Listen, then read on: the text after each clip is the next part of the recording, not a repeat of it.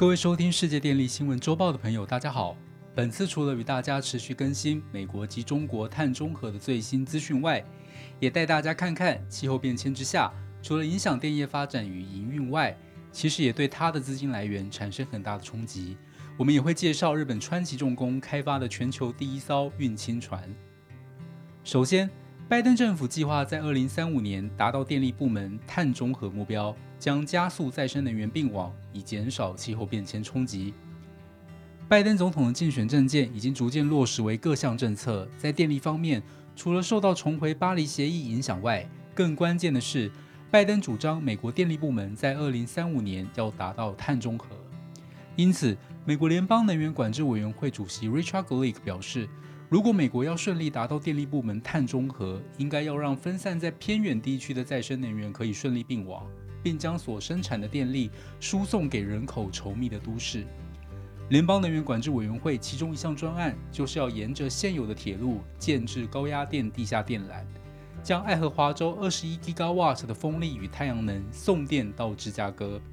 因此，联邦能源管制委员会将着重长距离的输电线路建设，加快再生能源并网的速度。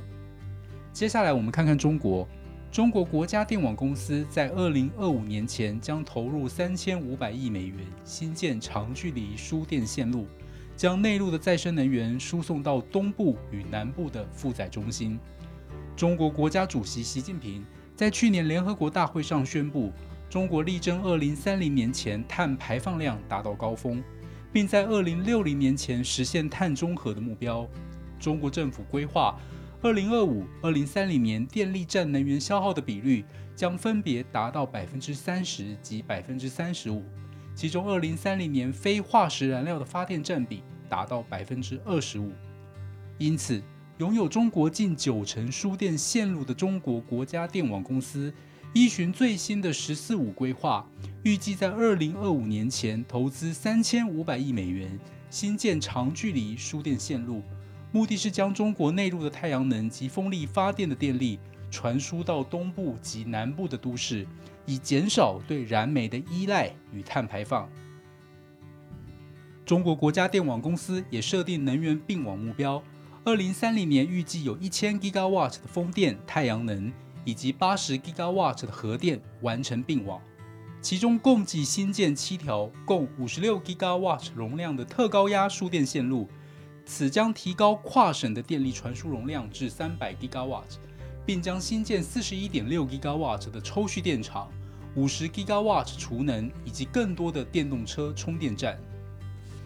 以上两则新闻都是因应再生能源发展输电线路的建设，但是中国受人诟病以煤为主的能源体系，并未在“十四五”规划中具体改善。以往主张在二零三零年前碳排放量达到高峰，似乎并未提前。再来，随着气候变迁，金融业也纷纷表态对化石燃料的态度。例如，日本的三井住友金融集团将终止所有燃煤电厂的贷款。日本规模第二大的三井住友金融集团曾经表示将不再为燃煤电厂开发计划提供资金，但实际上仍未排除清洁燃煤电厂项目，例如超超临界机组。但现在，由于受到全球投资人及环保团体的庞大压力，将正式从贷款政策中删除该项例外。此举形同完全终止对燃煤电厂的任何融资机会。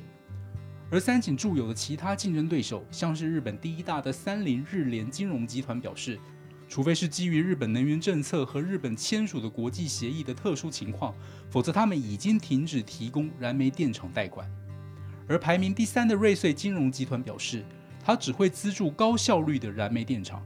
有以上报道显示，在全球绿色能源转型趋势下，日本金融业已逐渐落实赤道原则。这是指银行应该承担一定程度的环境与社会责任，不提供资金给对环境社会有不良影响的企业，具体实践绿色金融。最后。氢能虽然目前成本较高，但是随着科技进步，未来是极具发展潜力的清洁能源选项之一。所以，我们为大家介绍全球第一艘的运氢船 ——Suiso Frontier。日本川崎重工打造出全球第一艘氢气专用运输船 ——Suiso Frontier，全长约一百一十六公尺，宽十九公尺，约八千吨重。船上搭载可储存一千两百五十立方公尺的液化氢储存槽，采用将氢气冷冻至零下两百五十三度超低温的技术，使其体积缩减八百倍，并结合绝热除槽技术，提高运输效益。川崎重工表示，到了二零五零年，建造数量将达到八十艘，每年能够进口多达九百万吨的液态氢。这与日本政府为了达到碳中和，计划提高氢气消费量的目标一致。这艘运氢船是由日本与澳洲政府共同合作，耗资三点九一亿美元的示范计划，原规划在三月或春季自澳洲维多利亚省将第一批由核煤制造的氢气运往日本。